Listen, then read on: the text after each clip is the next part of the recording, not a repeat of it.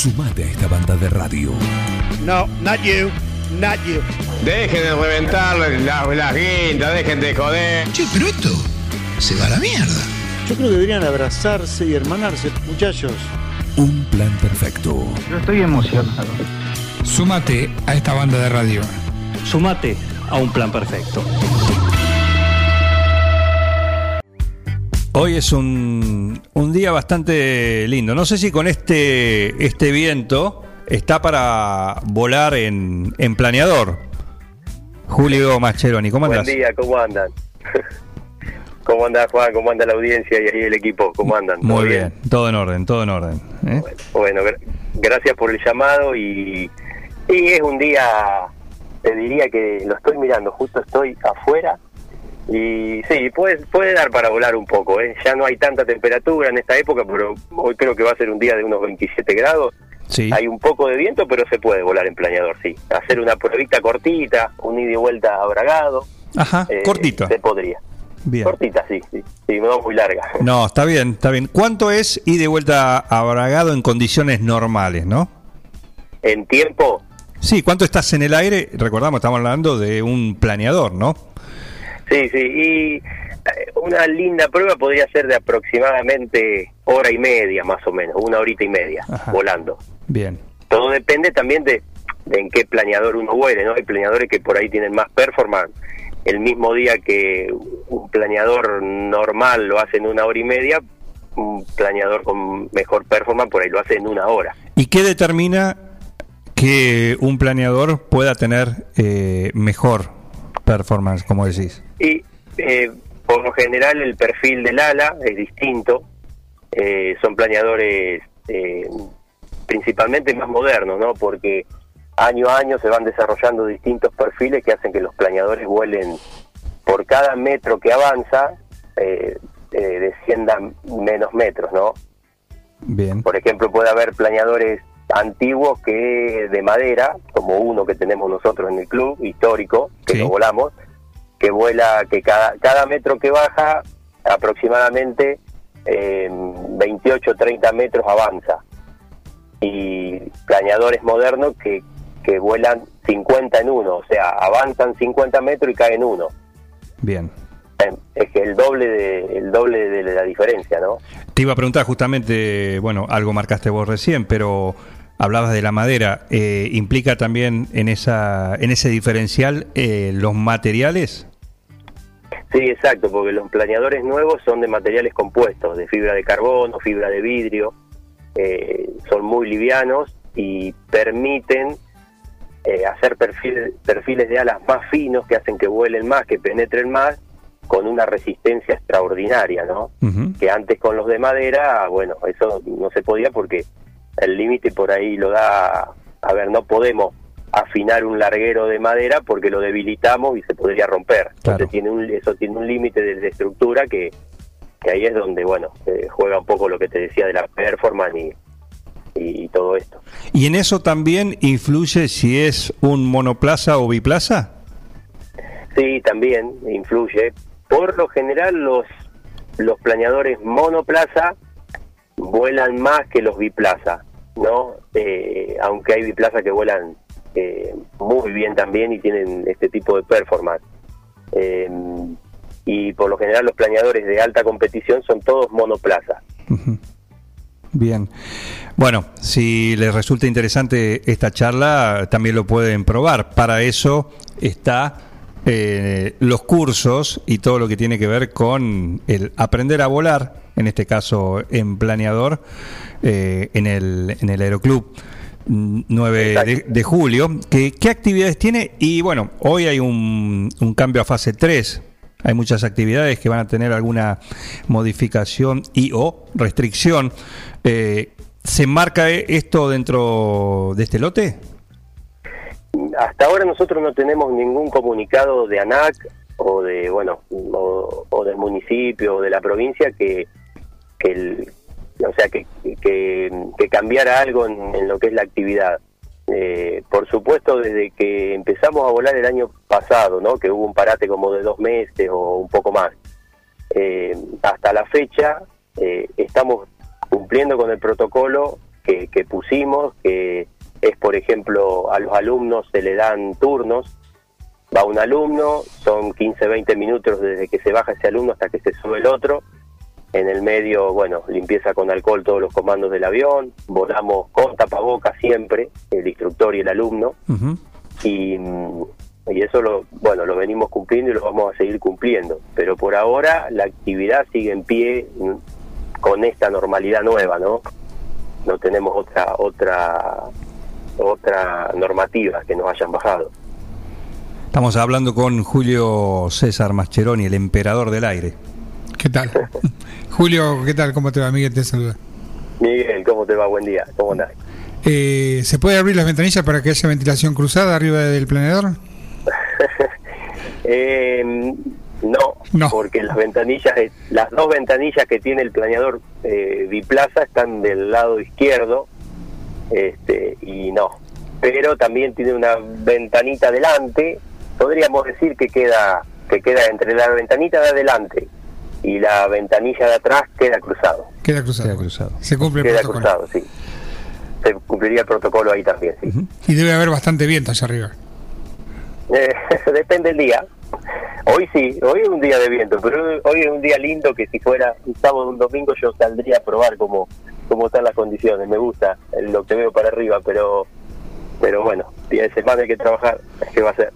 Bueno, Julio, decías eh, con el tema de los, los planeadores que tienen mejor rendimiento que van bajando menos, pero en algún momento puede subir el planeador, tomar una corriente ascendente. Sí, exacto. Cualquier planeador tenga mucha performance o poca, eh, cuando eh, agarras una térmica, el planeador sube. El planeador sube, inclusive los planeadores de menor performance para planear son los que mejor suben en la térmica. Ah, mira. ¿sí? Este, eso, eso, eso, eso suele, suele ocurrir en algunos modelos y, y bueno, uno tiene puede tener acá en esta en esta zona un ascenso de entre 2 y 3 metros por segundo volando una térmica, ¿no? sí.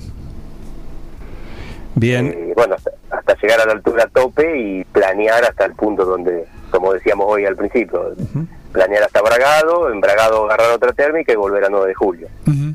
Vos decís la altura tope, tenés una altura tope para llegar, eso lo medís con un altímetro, tenés los instrumentos. El- sí, la, la- altura tope te, te lo da el día, la condición del día. En, es- en esta zona, un día bueno puede ser de 1500, 1600 metros, que llegás al, al- al borde de la nube. Adentro de la nube mm, está prohibido meterse. Este, y porque no tenemos instrumentos para volar en capa, como se llama, o sea, porque uno queda ciego Claro, adentro de la nube, no se ve absolutamente nada. Entonces, cuando uno está llegando a la nube, ya tiene que salir. Hemos tenido días así de 2.000, 2.200 metros de altura, pero son a veces, son dos o tres en el año.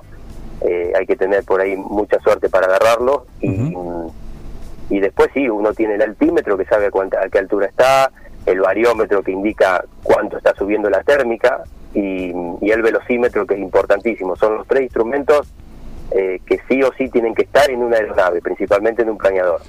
¿y la velocidad, por ejemplo, que se puede alcanzar? Eh, bueno, ahí volvemos otra vez a los planeadores, por ejemplo, de madera o a los planeadores de, de, eh, como es lo, lo que se llaman los plásticos, de fibra de carbono, fibra de, de vidrio. Eh, un planeador de madera más de 150 kilómetros por hora, uno lo acelera poniendo la trompa, no tiene motor, ¿no? Por supuesto, poniendo la trompa abajo, más de 150 kilómetros por hora, 160, eh, estructuralmente el manual dice que no habría que pasarlo de esa velocidad.